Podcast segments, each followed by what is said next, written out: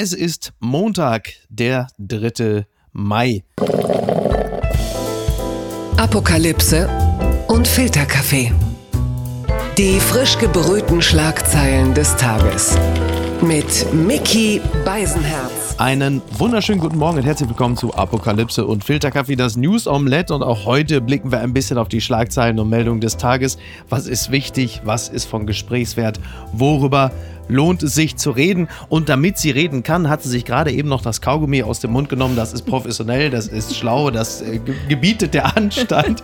Schön, dass du wieder da bist. Guten Morgen, Niki Hassania. Guten Morgen, Miki. Guten Morgen, Niki. Niki, wir sind Menschen mit sozialer Verantwortung. Wir gehen voran. Deswegen haben wir natürlich gestern den Tatort aus Münster mit Jan-Josef Liefers boykottiert. Wie die letzten zehn Jahre vorher eigentlich auch schon. Hast du das gelesen, dieser es gab dann einen Hashtag Boykott Tatort. ich, ich fand viel besser die Headline irgendwann die Tage. Jan-Josef Liefers nicht willkommen auf der Intensivstation. Und ich dachte, wer möchte da jemals willkommen sein? Zugegeben. Ja, das ist äh, absolut richtig. Ich muss ehrlicherweise sagen, ich finde es eigentlich ganz gut, dass man sich dagegen entschieden hat.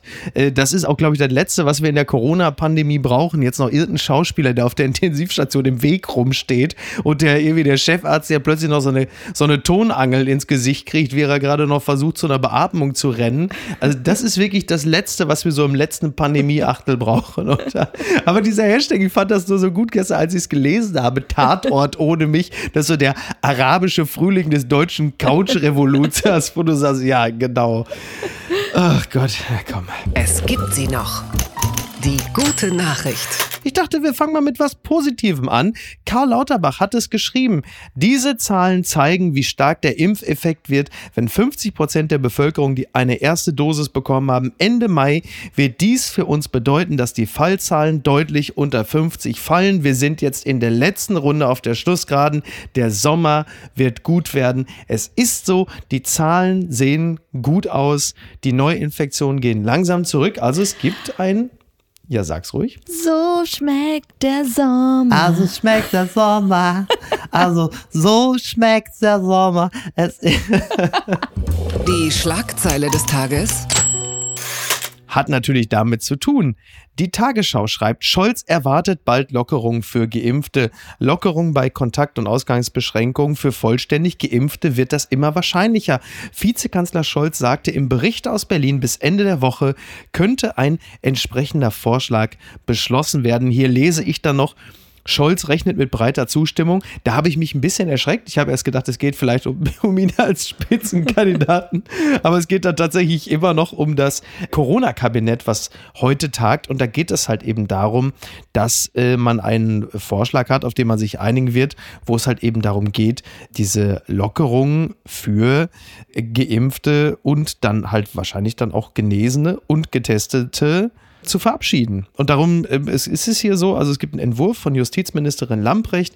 Er sieht neben Lockerungen beim Einkaufen, Friseur oder Zoobesuchen auch Erleichterungen bei Ausgangs- und Kontaktbeschränkungen vor. So, und das hat natürlich alles damit zu tun, dass wir uns jetzt langsam in einer Phase befinden, in der dann doch immer mehr Menschen geimpft sind mit Erst- oder auch Zweitimpfung und auch Menschen genesen sind. Übrigens, ich würde ja lieber statt geimpft, ich wäre ja lieber genesener. Ich finde, das hat immer so einen leicht sakralen Touch. So, dass du das durchgemacht hast, dass du gekämpft hast. Genau, das, was Philipp Jessen ja unlängst hier irgendwann mal gesagt hat, dass äh, er ist ja ähm, ein Bekannter von ihm sagte doch, er sei geheilt. So, und ich finde auch genesen, das klingt immer so ein bisschen so. Aber wie, wie empfindest du denn gerade diese Debatte? Weil ich ähm, höre mir gerade wirklich leidenschaftlich gern die Argumente mhm. für eine Lockerung von Geimpften und ja. äh, dagegen an. Und als Ungeimpfte mhm. ist wirklich mein erster Impuls, genauso schnell wie man die Rechte von Ungeimpften, also von uns allen damals eingeschränkt hat, ja. zum Schutze aller und ja. zum Schutze einer Person selbst, sollte man genauso schnell alle Grundrechte auch wieder zurückgeben. Und ich finde, sowas wie Abstand halten und Maske tragen, mhm. das sind Sachen, die ich als Geimpfter auch weiterhin so machen würde. Ich mhm. würde mich an diese Regeln halten, aber auch nur deshalb, weil andere ja nicht direkt an meiner Stirn erkennen können, ablesen können, dass ich geimpft also bin. Also dann eher so als Testimonial genau, für die aus AHL-Regel und aus, Äh, Höflich aus ja, aus Höflichkeit. Respekt vor den Regeln auch. Genau, weil ich Endes. ja. ich weiß ja, ich stelle keine Gefahr dar Mhm. und äh, die anderen keine für mich. Also deshalb verstehe ich diese Diskussion nicht. Und wir haben ja Anne Will gestern geguckt Mhm. und da saß ein Virologe, der sagte, es gab ja auch diese Fälle von Geimpften, Mhm. die dann trotzdem äh, sich wieder angesteckt haben und Ja. auch einen schweren Verlauf hatten. Und da denke ich mir, ich würde gerne die Statistiken von den Leuten sehen, Ja. wo das passiert ist, weil für mich ist es jetzt genauso selten wie nach AstraZeneca an einer Hirnthrombose zu leiden. Es ist zumindest nicht so, als würden wir jetzt mit solchen Meldungen äh, zugeschmissen, dass das jetzt andauernd der Fall wäre. Ne? Es ist ja auch interessant, also ähm, auch da wieder diese Debatte, äh, vielleicht hat es auch mit Begriffen wie Impfling zu tun, dass wir auf so einem Gartenzwerg-Diskussionsniveau angekommen sind, dass es so Kleingarten-Flair hat.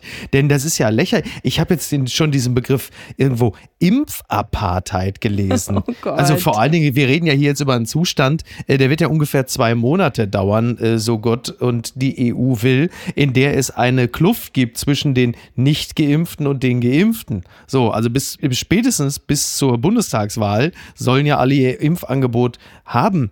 Und, äh, Und noch einmal, worin geht es einem, also inwiefern. Solidarität. Genau, inwiefern äh, geht es mir aber besser, wenn Ja. die Geimpften sich nicht treffen und, und nicht zusammen Abendessen dürfen, obwohl Richtig. sie für niemanden eine Gefahr darstellen, dann Genau. ist es doch wirklich nur, die machen etwas, was ich nicht darf und Misery loves Genau. company. Und da denke ich mir, Mann. Ähm, Naja, es gibt ja diese Prio-Gruppen oder wie Markus Söder gestern bei Anne Will sagte, das ist ja das fränkische Idiom, das ist ja Prio-Gruppen. Brio. Brio-Gruppen. so sehr viele Bs in den Brio-Gruppen. Aber genau wie du sagst, das Impftempo. Und ich bin, ich warte nur auf den Moment, wo jeder sein, seine erste Dosis bekommen hat. Und dann wird die Stimmung auch so richtig sein, Merkel macht das Gym auf. Merkel macht ja Jim Merkel, zieh die Impfe. Merkel, Merkel, Merkel macht die Impfe klar. Nein, was, Alena Büchs, ja, die Vorsitzende des Deutschen Ethikrates, sagte ja auch, dass äh, die Pläne der Justizministerin, was die Lockerung angeht, seien äh, in vielerlei Hinsicht im Einklang mit den Überlegungen des Deutschen Ethikrates. Zugleich warnte sie aber vor einer Spaltung der Gesellschaft. Und da, äh, du weißt, ich bin großer Fan von Alena Büchs. Ich habe mich gestern auch gewundert, warum sie nicht bei Anne Will war. Ich gehe fest davon aus, äh, ihre 23 roten Kleider waren alle in der Reinigung, deswegen konnte sie nicht kommen. Aber da bin ich ehrlicherweise auch an dem Punkt, wo ich sage, nee, tut mir leid, Leute, das ist nicht mehr zu verkaufen. Anna Meyer von der Zeit ist sie, glaube ich, saß gestern im Presseclub und das stichhaltigste Argument, was sie hatte dafür, dass es keine Lockerung für äh, oder keine Priorisierung für, für Geimpfte geben soll, ist, dass die jetzt, also wenn die dann jetzt auch noch im ÖPNV sind und sich frei bewegen, dann würde der Platz enger für alle. Also das, also das fand ich dann alles, da merkst du dann so, jetzt gehen uns langsam wirklich die Argumente aus. Und ein letztes, bevor wir weitermachen. Wir haben es ja gerade eben erst erlebt, dass das Verfassungsgericht das aktuelle Klimaschutzgesetz der Bundesregierung gekippt hat und sich darauf berufen hat, dass eine künftige Generation eine unverhältnismäßige Einschränkung von Freiheitsrechten hinnehmen muss, wenn die jetzige Generation zu viel CO2 verbraucht. So in etwa.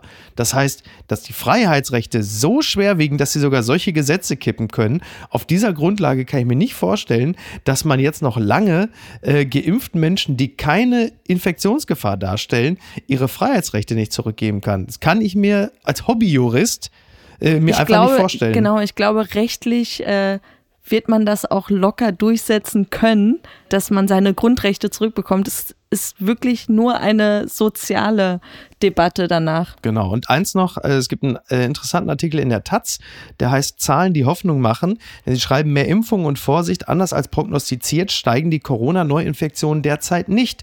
Ob es dabei bleibt, ist allerdings offen. Und man hat sich ein bisschen damit beschäftigt, dass die Modellrechnung, die es zwischenzeitlich gab, im Sinne von Ende April sollte es eigentlich tägliche Infektionszahlen von über 40.000 geben, wenn wir diese No-Covid-Strategie nicht verfolgen. Und das ist ja nun nicht eingetreten. Und man fragt sich jetzt gerade, wie das sein kann, weil die Bundesnotbremse plus Ausgangssperre ja eigentlich vergleichsweise lasches Mittel ist. Und dann gibt es verschiedene ähm, Faktoren, die Sie aufgezählt haben, unter anderem, dass durch die verstärkte Berichterstattung, auch was die dramatische Lage auf den Intensivstationen angeht, Zitat, dass die Leute wieder mehr Angst haben. Wie äh, Dirk Brockmann von der Humboldt-Universität sagt, dass das zu bewussterem Handeln führt. Also ein bisschen wie im März, April 2020 zum Beispiel. Genau, dass, dass man gesagt hat, man müsste echt viel mehr Bilder zeigen, so Ja. Schreckensbilder. Auch wenn du diesen ähm, Intensivpfleger da gehört hast, wenn Ja. er von Leichensäcken spricht, das Ricardo hat, Lange, Genau, und das Ja. hat einfach nochmal einen anderen genau. Charakter, als nur Zahlen zu hören. Und ja, ich kenne niemanden, der Genau. daran gestorben ist. Dazu ja. kommen dann natürlich noch die Impfungen, die auch einen stärkeren Effekt haben, als man das dachte. Also es wird immer klarer, dass die Impfungen besser und früher wirken als zunächst angenommen. Und äh, weil halt eben auch AstraZeneca und BioNTech auch gut vor Ansteckung schützen, auch schon nach der ersten Dosis. Das Wetter soll natürlich eine kleine Rolle spielen, wobei das in diesem Jahr nun deutlich schlechter ist als im letzten Jahr.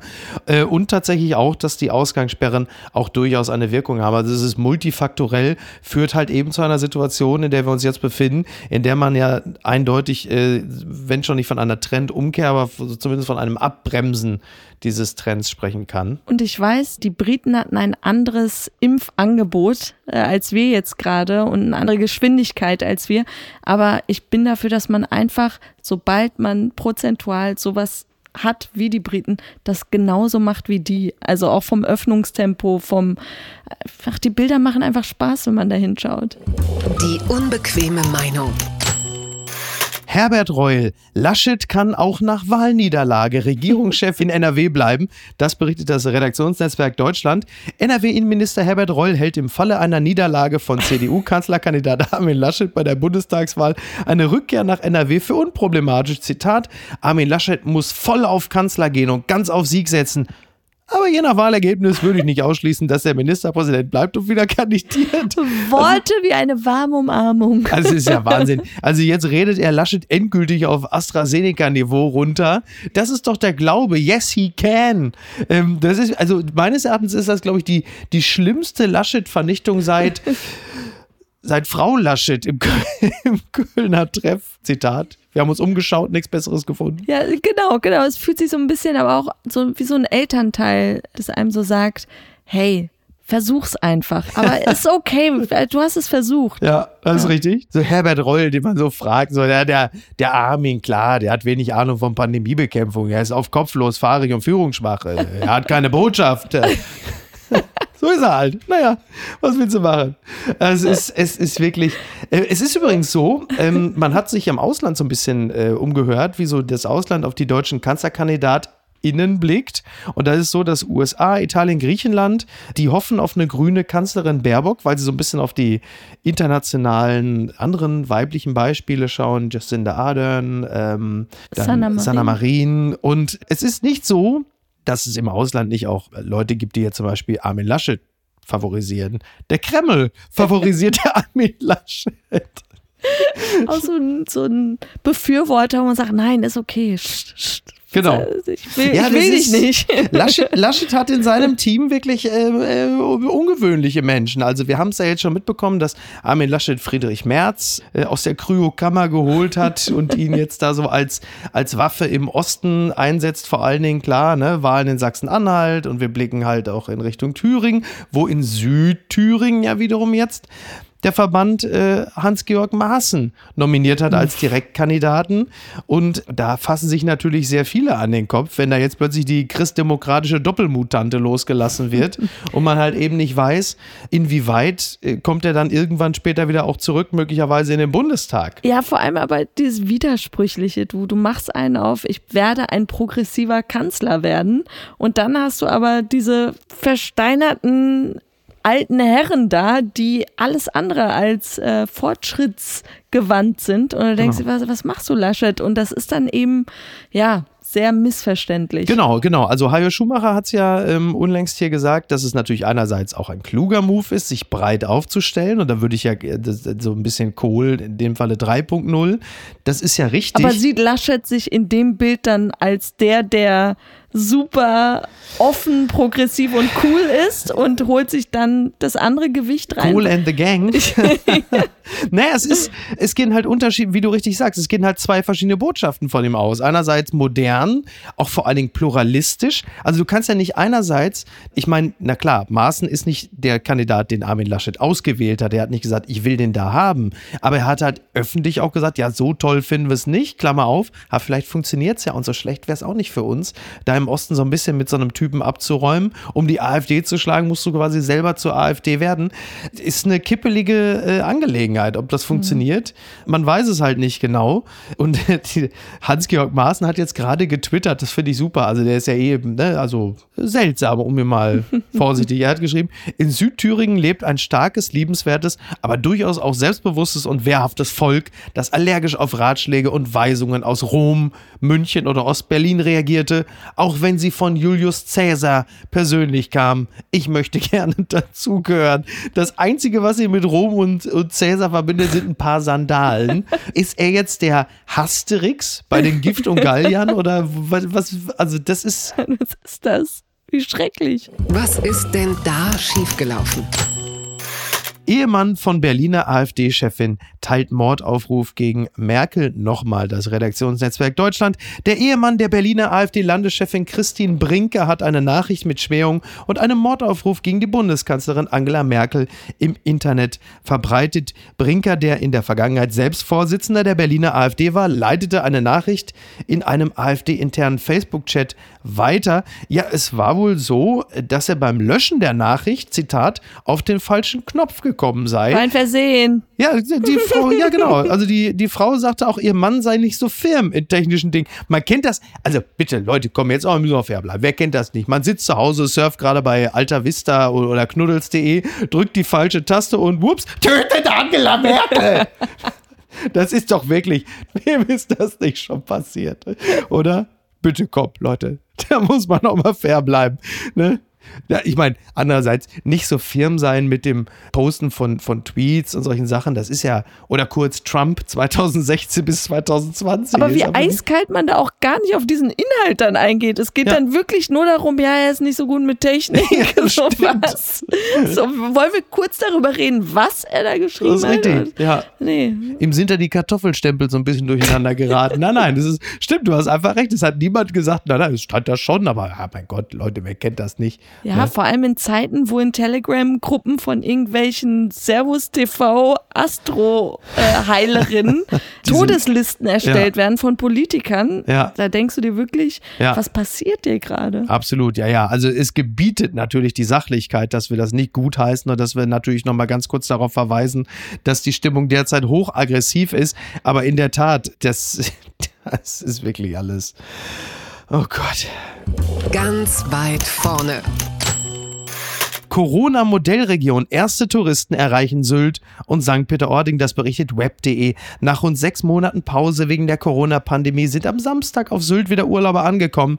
Die größte deutsche Nordseeinsel gehört zur touristischen Modellregion Nordfriesland, ja unter anderem auch Amrum und St. Peter-Ording. Dort wurden wieder Urlauber empfangen. Nature is Healing. Ich erwarte stündlich Bilder von Johannes B. Kerner. Mit seinen Huskies? ja, wie er mit zwei Huskies an der Hand, wie er für die die Bunte mit den Knöcheln. Im Meer steht die Hose frech hochgekrempelt, ein Fischbrötchen in der Hand, die Wellen. Sie brechen. Wie hast du diese Schlagzeile empfunden? Was denn? Wie war es nochmal? Die Ach so, erste, erste Touristen erreichen Sylt. Das ist doch einfach, ich musste sofort an The Walking Dead denken, wie sie da ankommen, die Zombies, die den Virus in sich tragen und die armen Sylter sagen, nein, nein. Er hat mich gebissen. Er hat mich gebissen, Annemarie. Wenn mir ein Pullover um die Schultern wächst, töte mich, töte mich.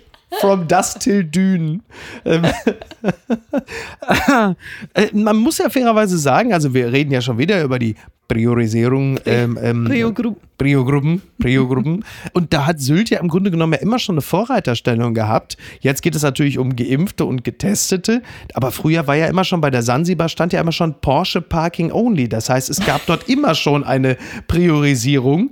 Ja, ich sag's ganz klar, ich freue mich für Sylt und alle, die dort sind. Endlich kann der kleine Konstantin in der Montclair-Jacke mit der Ray-Ban auf der Nase wieder mit der ferngesteuerten G-Klasse in den Dünen spielen. Ich freue mich einfach. Wir fahren da auch hin. Sicher. Aperol Spritz. Tin, tin. Verlierer des Tages.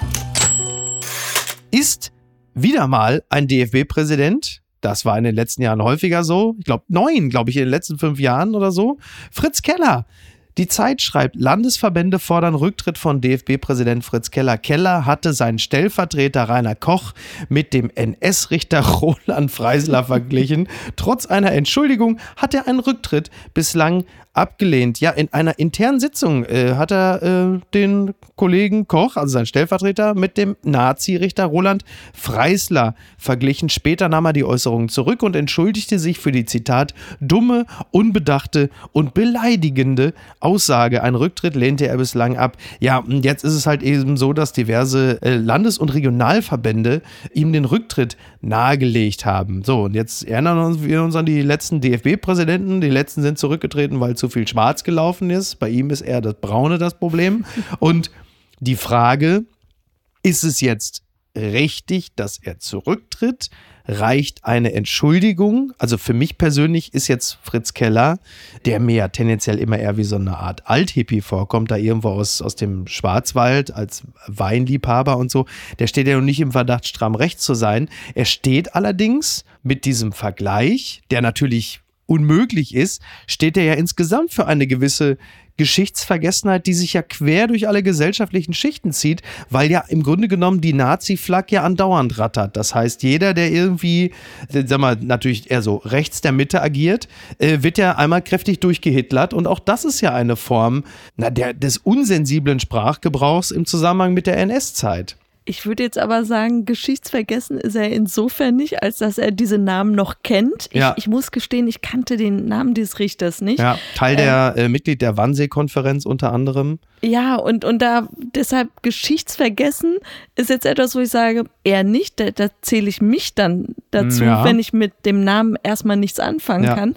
Aber äh, ja, dieses Leichtfertige, wo Genau. man sagt, ah, nie ist so ein Nazi-Vergleich gut gegangen. Also niemals hat man gesagt, ja, und ich, die ja gerne im Zusammenhang mit Trump auch mal Hitler Genau, gerufen ja. habe, das ist nicht richtig. Also das, das kann man nicht machen. Ja, weil, weil du, weil du letzten Endes dadurch, in, indem du andauernd allen möglichen Leuten diese Attribute verpasst, banalisierst du ja das Außergewöhnliche an den Verbrechen äh, der NS-Zeit. Genau, Und das muss man an dieser Stelle, glaube ich, schon sehr deutlich machen, dass man da auch, auch dahingehend sprachsensibel agieren soll. Also es gilt nicht nur für Jana aus Kassel, sondern es gilt halt eben auch für alle anderen, die immer sehr locker mit dem Nazi-Vergleich bei der Hand sind, wenn da äh, Leute äh, sich, äh, formulieren wir es vorsichtig, sehr weit rechts der Mitte bewegen. Das ist ähm, auch Teil des Problems und das wird halt eben an dieser Stelle auch deutlich. Ich weiß nicht, ob jemand deshalb zurücktreten muss, vor allem jemand wie Fritz Keller, weil ich glaube, dass die öffentliche Diskussion eines solchen Sachverhaltes schon sehr stark dazu beiträgt, dass äh, alle sensibel damit umgehen. Und man äh, sollte vielleicht noch mal kurz an die Ethikkommission des DFB erinnern, der mit den Aussagen von Clemens Tönnies, der, die haben auch damals festgestellt, das sei zwar rassistisch, aber jetzt auch nichts, was man weiter verfolgen sollte. Insofern Ethikkommission im Zusammenhang mit dem DFB finde ich sehr lustig. ja, vielleicht belassen wir es da. Na, eine Sache noch, das finde ich interessant im Zusammenhang mit DFB und der NS-Zeit. 1978 war es so bei der WM in Argentinien. Äh, Da fand es der DFB-Präsident, hielt es für eine gute Idee, mit Hans-Ulrich Rudel, einen alten Nazi, ins Camp der Deutschen einzuladen, um sie so ein bisschen zu motivieren. Und äh, ne, Argentinien, Nazis, war ja, Ja, ja, ja, wir kennen ja, die. Rattenroute. Und äh, also das war, das war noch eine ganz andere Zeit mit ganz anderen Themen im Zusammenhang mit NS. Also äh, Wie war die Empörung zu der Zeit? ähm, es gab welche, aber halt eben auch jetzt nicht so groß, dass das jetzt so der, der ultimative Sündenfall gewesen sei. Also der ähm, damalige DFB-Präsident Neuberger hieß er, glaube ich, hat auch gesagt, na aber, aber, ihr werdet ihm doch wohl jetzt seine Zeit im Zweiten Oh. Weltkrieg jetzt nicht so lassen. Also es ist, naja, Gewinner des Tages. ist Jürgen Habermas. Der deutsche Philosoph will den arabischen Buchpreis doch nicht annehmen. Das meldet unter anderem der Spiegel. Es war ja so, dass er eigentlich den hochdotierten Sheikh Zayed Book Award erhalten sollte, immerhin mit 225.000 Euro dotiert. Und eigentlich wollte er den annehmen. Der, der Schirmherr ist äh, Mohammed bin Zayed. Ähm, und das ist ja der Kronprinz von Abu Dhabi. Eine sehr einflussreiche Person in den Vereinigten Arabischen Emiraten und Habermas dachte eigentlich auch, das ist eine tolle Idee, bis er sich auch unter anderem durch den Spiegel animiert noch mal ein bisschen äh, genauer damit befasst hat, was da so los ist und dann hat er gesagt, naja, die sehr enge Verbindung der Institution, die diese Preise in Abu Dhabi vergibt, mit dem dort bestehenden politischen System, das hat er sich nicht hinreichend klar gemacht. Das ist ja so, dass Ministerpräsident äh, Mohammed bin Rashid Al Maktoum im Verdacht steht, zwei seiner Töchter entführt zu haben und festzuhalten. Äh, das Thema Menschenrechte ist ja jetzt dort auch nicht gerade äh, hochgehängt. Ist nicht unbedingt die Gegend, wo man jetzt. Trotz, trotzdem hätte ich mir von ihm gewünscht, dass er sowas wie Marcel Reich-Ranitzky macht.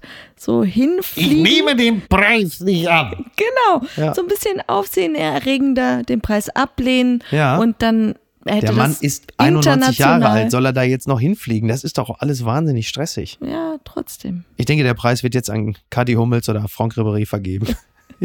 Einer von denen, Die da- sind halt schon in Dubai. die Die, sind können halt da, was eben. willst du machen? Ne? Was willst du, willst du machen? Bitte empören Sie sich jetzt. Fox News, endlich mal seriöse Quellen, danke Niki. McDonald's rubber demands chicken nuggets has to accept breakfast food because it was still too early. Das heißt also, jemand hat in England äh, eine McDonalds-Filiale überfallen und äh, hat dann äh, einiges Geld äh, aus der Kasse geholt und hat dann gedacht, ach, weißt du was, ich habe noch Hunger. Und was, was wollte er haben, Niki? Du weißt es doch, ne? Der, der wollte irgendwie so Chicken McNuggets haben. So irgendwas aus dem normalen Menü und dann hieß es, nee, sorry, wir haben noch vor elf. Also es gibt hier nur Egg McMuffins und Co. Das ist doch Und wirklich alles ich stelle mir dann so richtig vor, wie er schon seine Beute, irgendwie 600 Dollar hatte er schon äh, ergaunert und dann aber sagt, ja komm, mit Süß-Sauersoße dann. Das ist auch echt geil. Bei Falling Down geschah das Verbrechen wenigstens nach der Bestellung, nicht schon vorher. Aber ist okay. Siehst du, also an Gott und an McDonalds kommt niemand vorbei. Und was schreibt eigentlich die Bild? Sorry, Leute. Post von Wagner muss leider heute. Hast du das gesehen? Wir haben eine negative Bewertung gekriegt, weil Post von Wagner ausgefallen ist. Muss man sich mal vorstellen. Wegen sowas gibt es jetzt teilweise nur einen Stern. Ich kann es verstehen. Ich kann es verstehen. Ah, ja, gut, okay. Da machen wir Feierabend. Wobei, Ganz weit vorne. Fast hätte ich es vergessen. Muss man sich mal vorstellen. Es ist doch immer noch die Wahl von mit Vergnügen. Sie wählen doch immer noch den schönsten Berliner. Aber ganz ehrlich, es ist mir nach diesem ganzen Undank und auch dieser, dieser, diese, dieser öffentlichen Hetze, dem Hass, Gemein. die, geme- ja, bitte. Ich kann jetzt überall kann ich lesen, äh, Beisenherz die dumme Sau, weil Baywatch Berlin da ganz oben in den Charts ist. Das ist ja Das peinlich. ist Schande über unsere Familie. Der ist Schande über unsere Familie gebracht und das ist mir zu doof. Ganz ehrlich, ich werde nicht mehr für Thomas Schmidt werben. Ich sag's, wie es ist. Dafür gibt's ja andere. Hi Freunde, heute brauche ich eure Hilfe. Yes, here it is. Euer Gladiator Ralf Möller. Es geht um die Schönheitswahl, um die Mr. Berlin 2021. Und das darf kein anderer werden, außer Thomas Schmidti Schmidt. Dieser exy, sexy Motherfucker muss einfach gewinnen. Auch bekannt unter dem Namen Gecko Fresh. Na also bitte, siehste, so, der hat das doch gesagt, ne? Mehr kann man nicht verlangen, meine Damen Leute, und Herren. stimmt ab für ihn. Leute, stimmt ab. Schmidti! Schmidti, du machst das. Also, mehr können wir wirklich nicht für dich tun. So, komm, Digi. Ich glaube, für uns reicht's heute, Bleib oder? gesund. Bleibt gesund, wünsche euch einen schönen Tag. Herzlichst, Ihre dumme Sau. Tschüss. Ciao. Ja, und wenn das noch nicht geschehen ist, dann kann ich euch natürlich nur herzlich bitten, unseren Podcast zu abonnieren auf der Plattform eurer Wahl, um bloß keine Folge zu verpassen. Das könnt ihr machen auf Apple, Spotify, Amazon und auf allen anderen Anbietern. Das würde ich, das würden wir euch hoch anrechnen. Apokalypse und Filtercafé ist eine Studio Bummens Produktion mit freundlicher Unterstützung der Florida Entertainment. Redaktion Niki Hassania. Produktion Laura Pohl. Ton und Schnitt Niki Franking.